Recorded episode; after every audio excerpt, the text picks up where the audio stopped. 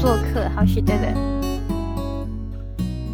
Elaine，她是好几所世界五百强外企，还有阿里海外事业部的 HR。她曾经在这些公司工作过，然后她也是管理学的博士，多家上市企业的管理咨询。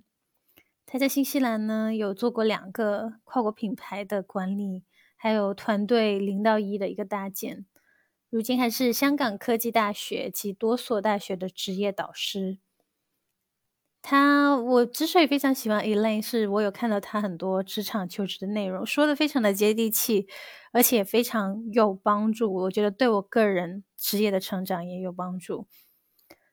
他的专长是专注于英语的求职面试，长期的职场教练，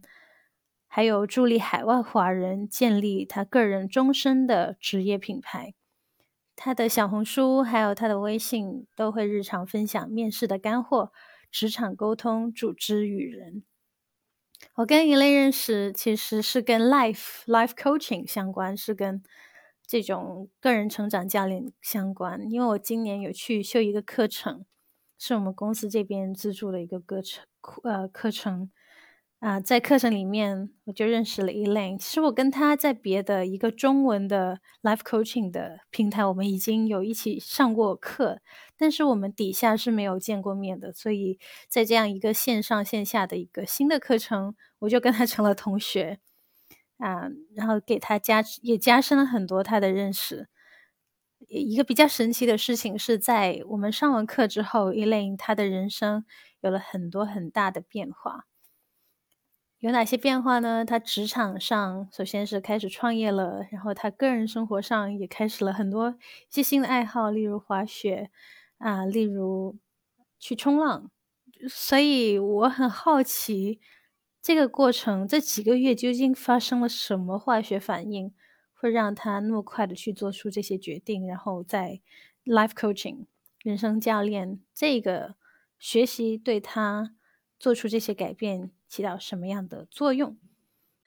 我们邀请一位来介绍一下自己。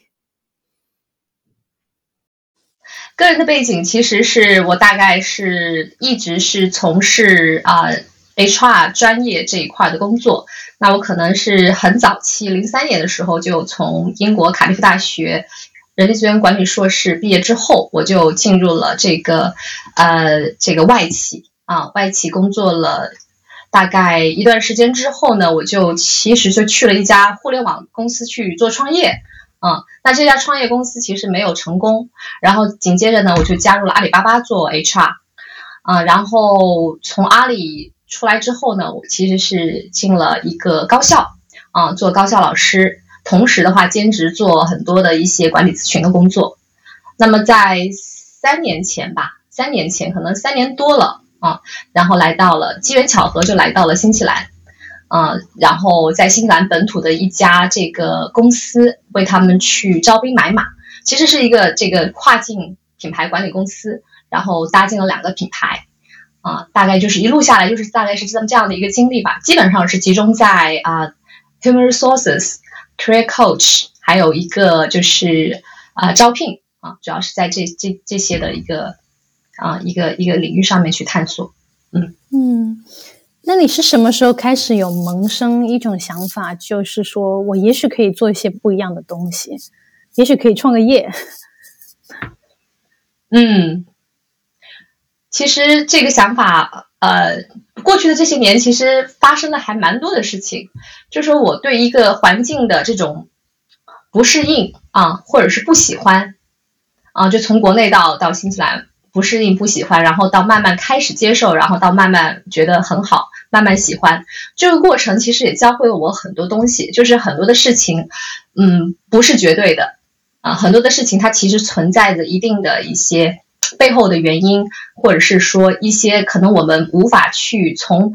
我们从肉眼或者说从表面上无法去真正去理解的一些原因，所以这个是需要去探索的。所以这也是为什么我觉得很多的东西其实因为出现了困惑、出现了问题之后，你才会想要去改变。那要想想要去改变的话，你肯定首先要去做的就是想去学习一些东西，然后促成自己的改变。所以我觉得可能就这些东西的话，让我觉得啊，这个 life coaching 是去值得去去去看一看到底究竟是怎么回事儿。嗯你当时是出现了怎样的一个困惑啊？那个问题是什么？嗯，当时的问题啊，其实呢，倒不是说特别某一个特别大的问题哈。就就我来说，我只是觉得就是应该是去再往前走一步，就刚包括我刚刚说的一些事情，比如说像滑雪呀，像录视频啊，啊，就这这些东西的话呢，我其实是觉得我应该在呃。就是我，我冥冥之中觉得自己为什么不敢去做这些事情？我是不是可以去尝试一下？但是我又觉得有有的什么东西又在阻拦我啊！就是想去做一些自己想做的事情。我有有一种这种就叫做好像被什么东西牵绊住了，但是也不知道是什么东西啊，大概就是这种感觉。哦，对，那种感觉，那时候是有那种感觉的时候是什么什么一样一种感觉？嗯，就好像。你被这个鞋带给绊倒了，嗯，或者是说你想往前冲，鞋带绊倒了。哦，对，是这样。嗯，我想了一个很好的例子了，就是你本来是想往前冲，但是呢，你踩着自己的鞋带，然后你就你就没办法往前走了，就是自己踩了自己的鞋带，然后导致你没法往前走，就是一种这种感觉。很有意思的一个比喻，自己踩着自己的鞋带。没有办法往前走，对，因为教练不是当时老师教我们要用隐喻嘛，不知道这个合适。嗯，对，就带着这样的一个困惑，还有被自己携带绊住的这样这样的一个情况，然后你就嗯，觉得你就接触了 life coaching。对，是的。你感觉这个过程给你带来了什么？嗯，你是说 life coaching 的课过程吗？对。嗯，life coaching 的课程，我是觉得，呃，其实它最重要的，倒不是说我们那个线下那几天的这个碰撞，而是可能就是他会给你安排一个，就是咱俩都知道嘛，咱俩都会有一个这个 partner 的一个 coach，对吧？那这个 coach 的话，其实是每两周他都会和我 catch up 一次，然后每一次我们都会深度的交流，我交流我的困惑，他交流他的困惑，我就觉得在这个，在这个。呃，三个月的吧，两个月还是三个月？两个月，两个多月的陪伴当中，我就觉得特别有意思的地方就是说，他呢，就是我的这个 partner coach，他是一个 PWC 的高管，嗯，然后呢，我其实有的时候我提出来的一些问题和困惑，我是期待他能够给我建议的，但是我们教练的这种呃规定是不允许给建议的，然后我就觉得，当时我我就以为他一定会给我建议。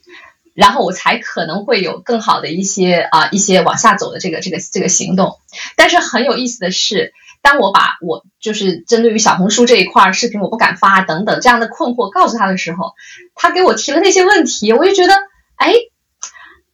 他那些问题的话，其实我当时的话可能没有可能在这个呃 coaching 当中没有什么答案，但是回过头去想，就是这个 coaching 结束了之后，一个小时的 coaching 结束之后，哎，我就觉得。这些问题就好像真的是打开我的心结，就觉得为什么不可以那样？为什么不可以这样？就是我就会觉得，哎，这个 coaching 真的是很有后劲啊，这个后劲十足。所以我是觉得，在这个过程当中，我的心就被打开了，而且不需要是说别人一定要给你建议、给你指导，那就是真的是叫做本自具足。他给我的一些问题，让我去回头去思考，等等等等。另外还有一个意思，还有一个有趣的发现就是。就是别人看起来都是很光鲜、很亮丽，比如说可能有人会觉得我还有什么烦烦恼呢？什么方面事业、家庭都很顺利，就好像我看对方也是一样。但其实你在 coaching 的过程当中，会发现，其实其实只要是人，每个人他都会有他去非常困惑的点，每个人都会有携带这个踩着自己鞋带的时候，那个心结是不一样的，但是每个人都会有那个点，所以就会觉得。就是在赋能别人的同时，其实也是在这个帮助自己看到、看见自己，所以这个过程是非常的美妙啊！我相信我六月你也是一样，你也可以聊一聊你的你觉得你觉得很有意思的点。对，对你刚刚说的那点，我真的很同意。就每个人你会发现，每个人去分享，你问他今天我们要聊的 topic 是什么，就每个人要分享的事情。其实对他们来说都是很重要，而且真的让他们很担忧的。就每个人尽管看起来很开心的生活，其实都有很困扰他们的一些时刻。你你在这个过程里面，你刚刚有讲到他给提出了一些很好的问题，然后帮助你等于是过一些卡点吧。那那些卡点究竟是什么？嗯，呃，那些卡点的话呢，其实哈。我可以大概简单的说一下，第一个就是说我视频，我视频上传的时候，我就是我做了这个视频，但是我迟迟不敢上传，啊，很有意思，就是我做完以后，我放在那儿，然后我就一直不敢上上传，我可我可能我记得我放在那里放那个草稿箱放了一个星期，我觉得不能上传，然后结果他他的一些问题，当然我不太记得具体是什么问题了，但是他可能就会问你大概的意思就是说你你不上传的这个背后的这个阻碍你的原因到底是什么？就我把这些想通之后呢，很有意思的点就是，当我真正去行动，把了这个小视小视频上传之后，我才发现我根本就不需要担心。为什么？因为那个小眼睛数太小了，都没人看。你刚刚上传的视频的话，真的是很多都都没有人看的，所以的担心完全是多余的。所以，我当当我知道这个之后，就是这个发生了之后，你就会觉得，哎，真的是就自己的担心，完全是被自己的所谓的限制性信念所绑架的。嗯，所以我就觉得，哎呀，太有意思了。这是第一个啊，还有一个就是，嗯，我我想想哈，就当时他跟我去说的一些卡点。哦，还有一个就是，其实呢，不是不是他来帮我在这个 coaching 当中解决的，其实是我们后来第二次，我不知道 Olivia 你还记不记得，就是在线下的时候，我们再去到那个 City Center，我们一起去聚会的时候，是 group coaching。嗯，当有两个呃两个 coach 在一起面对我的时候呢，我其实就当时去，其实我就提到了自己的呃心中一直对自己的清存的一个困惑，因为一直以来我觉得自己是一个相对来说啊工作非常努力的人，因为我从零三年开始入职场，我基本上没有任何停的时间，没有一个 career gap，我就一直在努就是努力的工作，而且我也不觉得这有什么任何的问题。同时呢，我有一个很深的概念，就是说。创业是一个非常大的事情，它要有资金，要有团队，然后啊还要有资源，然后还要有非常好的决断力，就是像一个 CEO 的特质。那我觉得在我心中我是没有的，因为我一直做 HR，那我就习惯了去啊就是站在别人的背后，然后去支持到别人，帮助到别人。那我就觉得可能有一个很深的信念，就是说我不适合创业，我也没办法去做这个事情。但是呢，在这个那天线下的这个 coaching 当中，我非常有触动的，就是他们问我为什么会对自己有这样的一个信念啊，我就会告诉他，他们我对自己的这个觉察是这样子，然后他们又会继续问你对这个自己的这个觉察的话呢，是源于哪里？然后我又继续回答，就是经过这么，就是这个叫做多轮的一个，就是不断的深挖、不断的去自我探索的这个这个过程背后，我得出来的结论原来就是。我自己就是真正阻碍你自己去做这个事情，去真正阻碍你自己行动的那个东西，不是别人，就是你自己，你自己的内心。如果你自己的心能够打开了，那这个这个事情就自然就解决了。所以那次这个 coaching 之后。你可以看的，后来你就可以看得出来，我在这个朋友圈也开始慢慢的去试去去去宣传自己，然后我也发现之前发之前还有一个金钱卡点，我就觉得不可能会对这个熟悉的人收费，我觉得这个东西好像觉得怎么能这样啊？后来也是在这个 coaching 当中，他们来给我解决的，让我意识到就是如果能够给客户带来价值，如果能够给即使是熟悉的人。他能够感受到价值，其实这就是没有什么任何的，这其实就是商业的本质，价值一个价值交换。所以，嗯，把这些卡点全部都说通之后，啊，当我在这个朋友圈也好，在啊这个小红书也好，包括和我的朋友去聊天也好，我会发现，只要我把这个创业的一些想法，或者说我想做一个事情的这个想法告诉他们之后，我得到的支持远远比我想象到的这个阻力要多得多。所以这个时候就会给我了另外一个正向的反馈。原来我去打开自己，我把自己打开，然后把那些限制性的信念把它丢到垃圾桶里面去，这种感觉是这么的好。得到正面反馈之后，我再继续再行动，然后再得到正面反馈，然后这个是一个非常好的一个正能量的这个持续的过程。所以我就觉得，嗯，在这个过程当中，包括我在啊自己的个人爱好上，滑雪我也开始突破了自我。就是当我第一次去啊滑雪场，第一次去啊，在我儿子的这个这个叫做说服之下吧，去进行了第一次的这个尝试之后，啊，就是完全是没有想象中的那么难，而且我第第一次也没有怎么摔跤。啊，然后有了第一次之后，我会发现滑雪的这个过程，我特别特别喜欢的就是，你其实是在不断的去打破自我性、自我这个限制性的这样的一个信念，因为你每一次滑滑雪，它是不断不断的去进阶的哈。只要有滑雪体验的，可能这个听众们可能都知道，如果是你最先滑，对吧？你可能是学一些最简单的一些一些一些这个步伐，然后再往上走的话，你可能就要去学不同的一些东西，然后有些。有些东西其实是非常非常恐怖的，就是对于你自己来说，你觉得，哎呀，我不可能做到啊。比如说这个 S one S turn，还有这个上 Platter，就上那个啊，上上上上这个那个那个滑滑梯，就是 把自己弄上去。其实就会有不同的卡点，但是你会发现每一次卡点之前，你觉得自己不可能做到，但是每一次你花一点时间，然后稍微有一点点 push 自己，你就觉得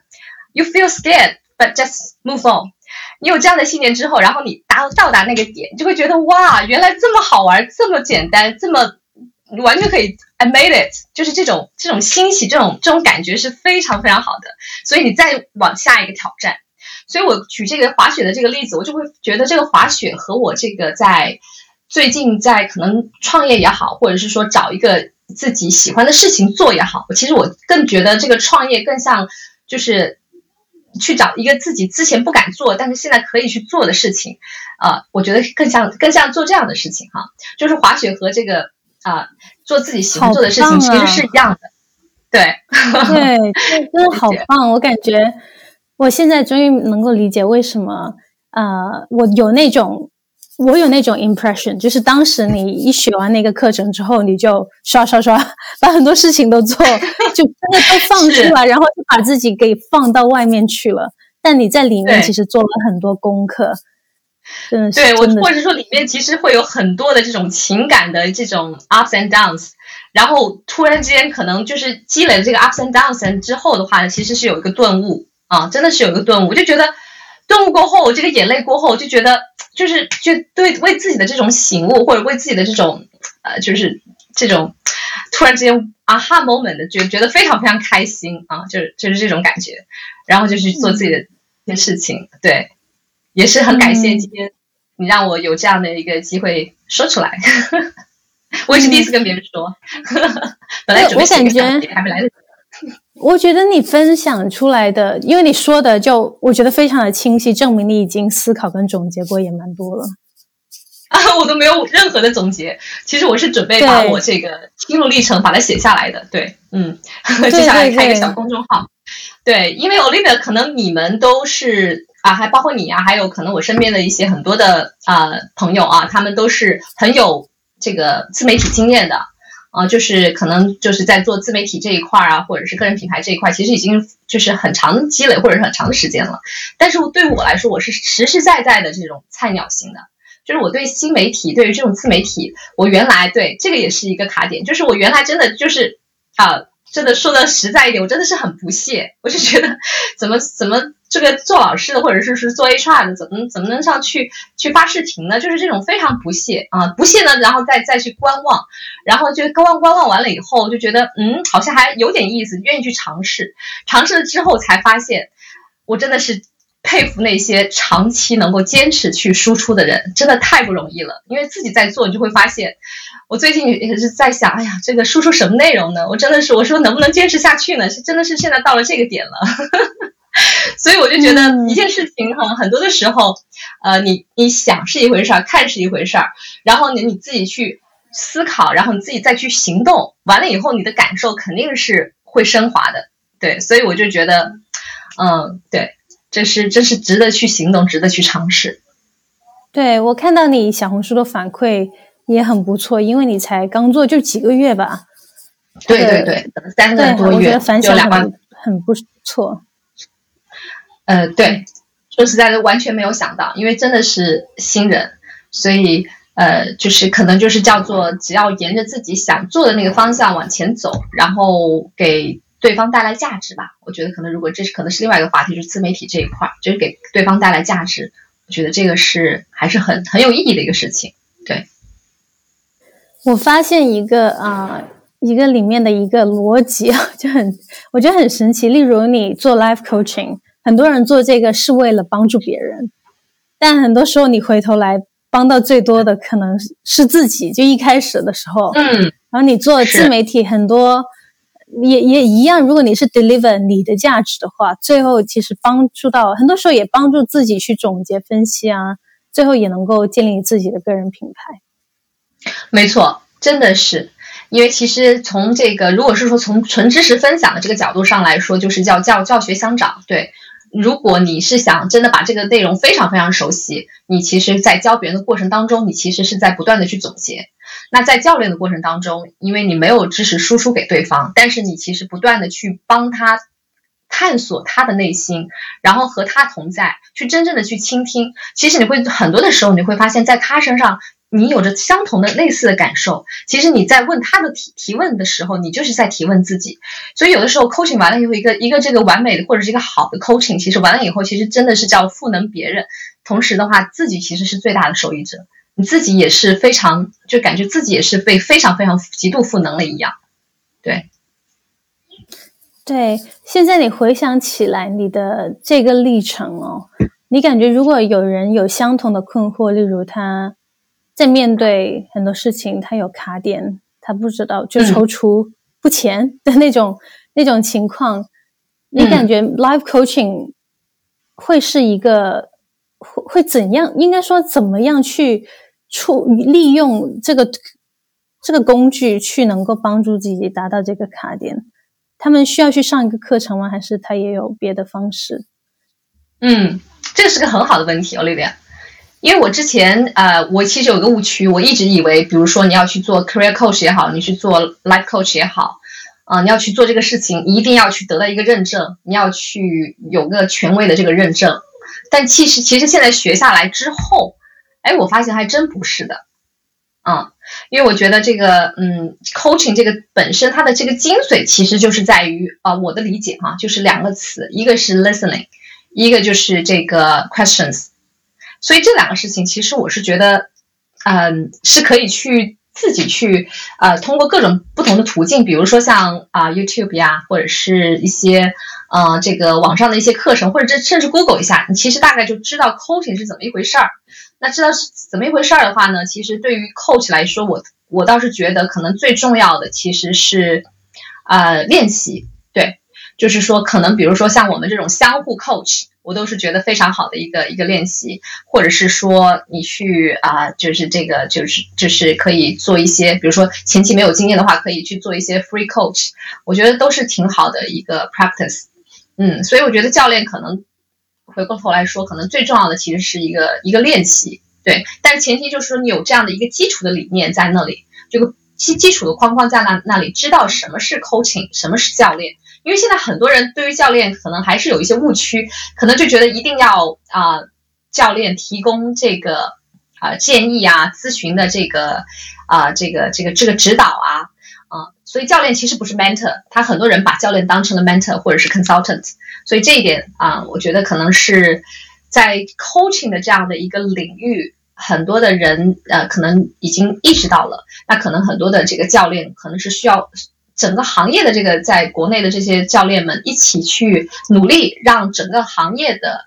呃这个可能的这个受众群体吧，知道它不是一个嗯给给给你这个直接给你答案的一个这样的一个职业，而是帮你不断的去探索的一个一个职业。对，对我很喜欢你这个说法。那你，你就让我想起，就激发了我一些想，呃，一些想象。就是我觉得它是一种能力，我觉得 coaching 它是一种你可以锻炼的能力，而且我觉得这种能力是每一个人，就如果你想要启发、想要上进、想要改变自己，都需要有的能力。他很多时候可能不一定对吼，但他我跟我觉得他跟一种自在的自我的反省。就 self reflection 有很大的关系。嗯，cannot agree with you more。啊，我真的是觉得这个是一个非常啊非常重要的一个能力。所以我其实接下来我可能会呃去开发一些课程，包括给到一些即将成为 manager 或者说要晋升成为更加这个高层的 manager，我都是觉得这个 coaching 它在他们的管理当中，在啊就是职场这个职场往上晋升的过程当中，它其实是一个必备能力。啊，那作为我们个体来说，其实有的时候，比如说我现在碰到卡点哈，我首先第一个的话，我就是自己 self coaching。我其实我就丢自己丢给自己五个问题，我让自己回答出来，我就觉得很有帮助。对，因为我可能就是作为 coaching 之后，你自己就会知道怎么样去提问，嗯，知道怎么样去挖掘自己的内心。我就觉得这一点对我来说帮助特别大。嗯，对我也感觉我，呃，也我也会这样子做。其实还有就是，如果我在跟别人被别人 coach 的时候，我还有相互 coach 的 body。现在。他们对就很容易，就他就很容易把我的卡点划掉了。就似乎我对对对，我的反应能力跟思考能力都比以前快了，更灵敏了。是，对我特别同意这个这个观点。对，包括你现在的卡点要去的话，其实就就更更加容易了。可能就是有的时候吧，你比如说有有人在 coach 你的时候，可能你自己讲完这句话之后，对方要问的问题，你 你可能自己都已经。就能预测到，嗯，因为你做 coaching 做可能做多了以后，你就会觉得，嗯，这个下一个问题，哦，原来我说完以后，其实就是应该，对吧？可能又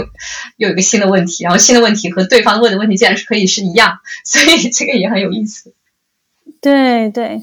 那你在下一步接下来呢？你在你的啊这个 HR 的方向、创业这个方向，还有在 coaching 这个能力的提升方向等等，你有有没有一些什么想法跟计划？嗯，呃，对我来说，我觉得，呃，首先第一个就是我想用我就是过去的过往的一些经验啊，还有一些啊人生体验也好，在在职场上的经验也好，我希望能够真正的是去给一些可能，比如说在职场上工作，呃，可能这个叫做年轻的职场人士吧，嗯，也不能说完全年轻哈，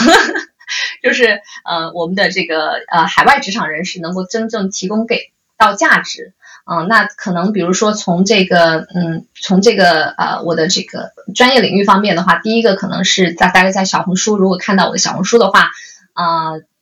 就是这个面试准备这一块，就是英文面试准备这一块，那这一块的话，确实也是因为在海外啊，这个面试了至少有一千个人的这个这样的一个一个背景，所以的话呢，我觉得可能在这一块，我希望能够帮助到更外更多的海外华人在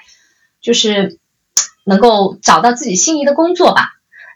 而且我其实最近在很多的 coaching 过程当中哈，Olivia 可能这一块也是你的专长，就是我会发现很多人是败在了英文的这个沟通上，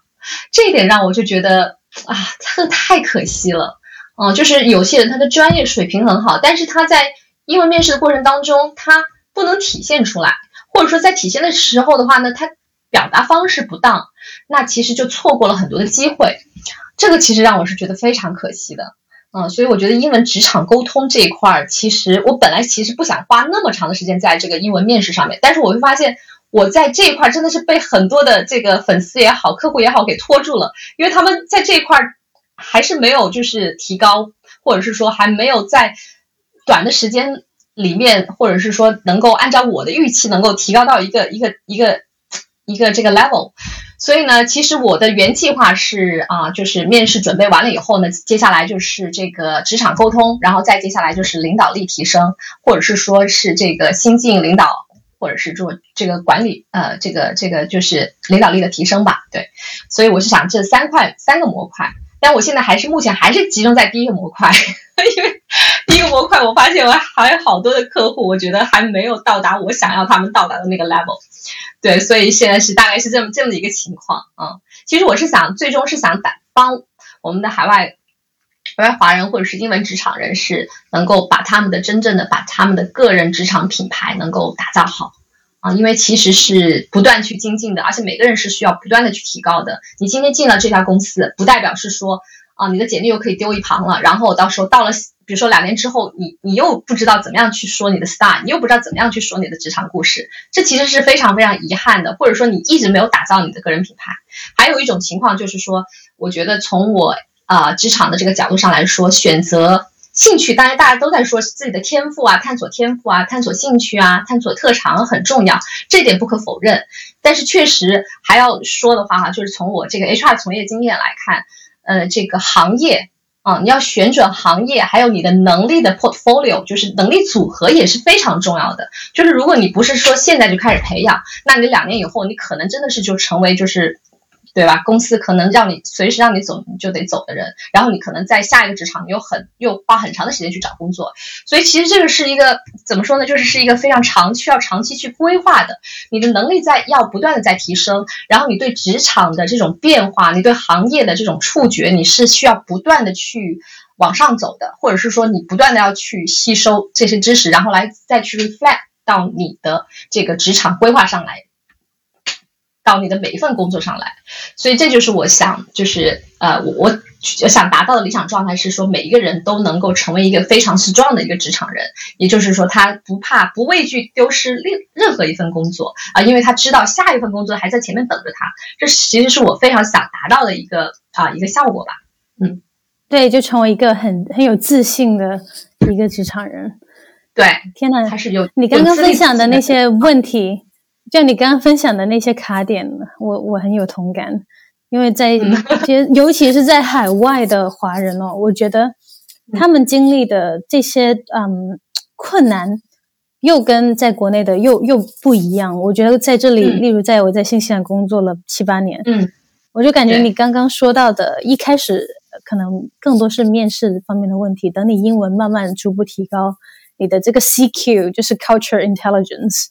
呃，文化水平对。更加适应本地文化之后，你慢慢就会变成更多哦，怎么相处跟同事，然后后来想怎么晋升，然后下一步 career 怎么去计划，这这这些，嗯，我感觉我走了蛮多弯路的，就好像都都在自己摸索。的确有，如果我当时是真的有 有别人去 coach 我，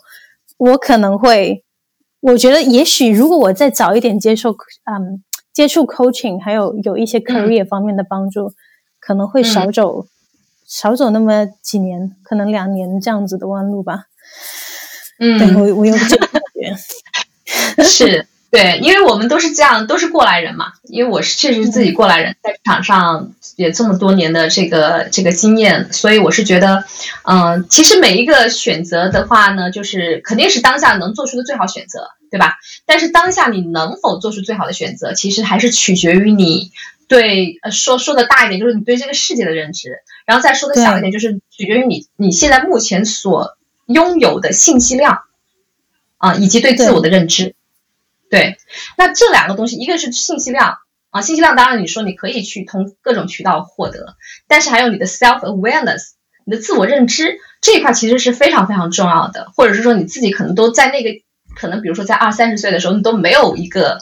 呃，就是更加完整的这个自我认知，你需要一些工具也好，一些可能比如说外在的一些就就说这种 coach 的帮助也好，那其实是可以帮助你更早的，或者是说帮助你能够更加全面的去帮你分析目前的一个状态，然后从而帮你去做出更好的选择，综合各种各样的信息、各种各样的资源，以及你自己的特长也好，还有。外在的一些行业，我刚刚说的行业的这些东西也好，来做出这个更好的选择，所以我觉得这个是一个很有意义的事情吧。因为我确实是呃比较喜欢去，因为我对 MBTI 也很感兴趣，所以我测出来的话就是直接给我两个词，就是 supportive coach。所以我就是觉得啊，能够帮助到别人，或者看到能够真真正正的实实在在的去帮助别人往下往下走，我觉得就是。包包括不管不光是创业也好，或者是我可能加入某一个公司啊，或者怎等等，只要是做的和是能够帮助到别人的这个事情，我就觉得，呃，我就觉得真的是非常开心，就是真的是叫做可以获得很大的一个成就感啊，这就是其实我是在我现在目前这个阶段的一个自我认知，嗯嗯，真棒。那呃，最后我还有就只有两个问题了，第一个是如果。啊，例如有一些朋友们，他现在已经有一些困惑，但暂时他还不能够，或者是不在那种条件下可以接触 coaching。那他个人可以做一些什么东西来启发自己，让自己去进步跟改变呢？嗯，对这个问题的话呢，其实是比较 general 的哈。呃，那我如果是说，首先的话呢，他的这个困惑。嗯，有没有可能？首先，我觉得可能第一个问他在问自己的是说，你为什么会有这个困惑？你的困惑的点，那个背后的东西是在在哪里？啊，这是第一个。第二个的话呢，我觉得就不管是什么样的困惑，就不要被自己所内耗，因为有的时候哈，特别是在这段时间里面，其实我。就我而言，我可能会每天早上起来，我会有很多的事情，我可能比如说有二十件事情要做。那这个时候你有两种选择，第一种的话呢，你可能说啊，事情太多了，干脆什么都不做。还有一个的话呢，就是你选择一个最重要的，或者是对你来说马上可以看得到结果的事情，那你开始去把它做，做完以后呢，然后你再看下一个事情是什么。所以我觉得，当你有很多的困惑来说的话，也是这样。你能不能从困惑到行动，就做一个事情，做一个事情，让你觉得啊，就是能够，就是放松一点点也好，或者是说觉得啊，这个开心一点也好，啊，去行动起来。我觉得真正的所有的东西，就是你行动过后，你的困惑自然会小很多。对，当然要看什么困惑啊。嗯，对，如果是职场方面的呢？职场方面的要看具体还是什么困惑，职场太大了。对他们 怎么样发现自己的困惑是什么呢？就是通过自己的思考的话，还是说你觉得还是需要别人的帮助才能够得到这个启发？嗯，呃，其实有的时候哈，就是你倒是让我想到了我的一些小红书粉丝们，他们有的时候会问我的一些问题。嗯，其实我最近回答了两个问题啊，我想到了这两个问题，其实背后都是他们在担心一些还没有发生的事情，而且也不一定会发生的事情。我不知道，可能呃，就是你说的职场困惑会不会是这样子啊？因为我记得有一个呃粉丝跟我聊的问题是，我想一想哈，就是大概是说我如果接了这个 offer 之后，那下一个 offer 他可能，比如说万一他。啊，那个他比如说现在是一月份啊，啊，比如说现在是二月份，我接了这个 offer，但万一另外一个 offer 他二二二月份的时候又又来了，那怎么办呢？那个时候该怎么做，如何处理啊？就是我就是觉得，就他其实是在担心那些他臆想出来的根本就没有发生的事情，所以在这种情况下，我给他的建议只能是说，最在当下做出最适合自己或者说最有利于自己的决定啊，你只能是这样讲，因为有些事情你根本就不知道它会不会发生。而且你也没有办法去影响，没有办法去改变，所以，呃，我不知道可能是不是，呃，回答到了你的问题啊？因为我觉得最近解决的可能不不止两个问题，可能两三个问题吧，可能他们都是在问这，嗯，如果有啊，有网友有问题等等，如果他还想关注你的一些平台，可以在哪里找得到？哦，呃，欢迎你们关注这个小红书上面的一栏 Elaine 说职场啊。这里面是有我的这个啊小红书的一些分享，你也可以加入我的群聊和我来交流。嗯，好嘞，我到时候也会把它放到我的这个播客的内容介绍里面。好，那最后最后最后，你对现在你对新的一年有什么新的期望吗？因为现在已经十二月份了，还有一周 就二零二三年了。是啊，新的一年对我来说，我觉得可能，呃，也是有几个关键词吧。嗯，第一个的话，我就觉得要健康啊，因为这个就是，嗯，其实真的是这么多年来啊，就是我觉得，呃，对我来说，职场上能够持续性发展下去的，一定是能够拥有健康的人。所以我就是觉得，如果啊。我们的听众是在职场中也好，或者在自己创业也好啊，或者是啊任何状态，我觉得健康都是第一位的。那么健康的话，我是觉得从我自己来讲啊，其实我之前体质一直很弱，我可能没有跟任何人讲到我的体育从头到尾，从小学开始就一直是倒数，不是倒数第一就是倒数第二。嗯，其实我的体育真的不好，但是呃。也不能代表我的体质一定不好哈，但是我就觉得，你如果能够坚持一项运动，我大概可能就是在三十岁的时候吧，我觉得，呃，意识到这一点，我就觉得一定要坚持一项运动。所以三十岁的时候，我其实是开始坚持跳舞，然后到了三十，呃，大概可能三十多的时候，当我儿子开始学游泳的时候，他就彻底触动了我，所以呢，我那个时候是和他一起学游泳，所以已经坚持了有六年的时间。所以我觉得，嗯，这个游泳给我带来的影响是巨大的。对所以啊，这个这个地方啰嗦了一点啊，因为我真的是觉得啊，我真是叫呼吁吧，呼吁大家，如果真的如果可以的话，坚持一项运动，我觉得对自己的帮助真的是非常非常非常非常大啊。所以第一个关键词就是健康，第二个关键词的话，可能对我来说就是不断的向内探索，对，向内探索啊，因为我的性格是一个 extroverted person，是一个非常外向的一个人。但是其实从 MBTI 的这个角度上来说，人一旦进入到一定的成熟的这种标志之后呢，他可能会从原来你是外向，你可能转成内向。所以我会发现最近这几年吧，我都明显感觉到自己我特别愿意去向内观察、向内内观啊，或者是啊向内探索。所以我觉得我可能新年的这个关键词是继续向内探索，而且我觉得这个事情是让我觉得非常有 passion 的啊啊，所以我觉得这个是向内探索。对，那还有一个关键词的话就是价值啊，我希望能够给自己啊，就是通过给别人带来价值的同时的话，也能赋能赋能自己啊，大概是这么几个关键词吧。真棒！我希望你的新的一年健康。啊，向内探索也能够能够帮到更多的人，我相信一定会的。谢谢，我也希望如此。对，谢谢 Elaine 来到我们的播客，我觉得你分享的就真的都非常的接地气，而且非常的有用。我相信很多听众都会有很有收获。那我们有机会，我们到时候等你到了下下一个阶段。有别的新的分享，我们会再来采访你。如果有机会的话，好的，我也在考虑出出一期出一些我的这个，就是开我的播客，到时候我会邀请你的，嗯，会邀请我们的海外人士分享他们的这个职场经验。嗯 嗯，真棒，真棒，那我很期待你的播客。好的，那我们今天就先聊到这里。好的，我们就先聊到这里。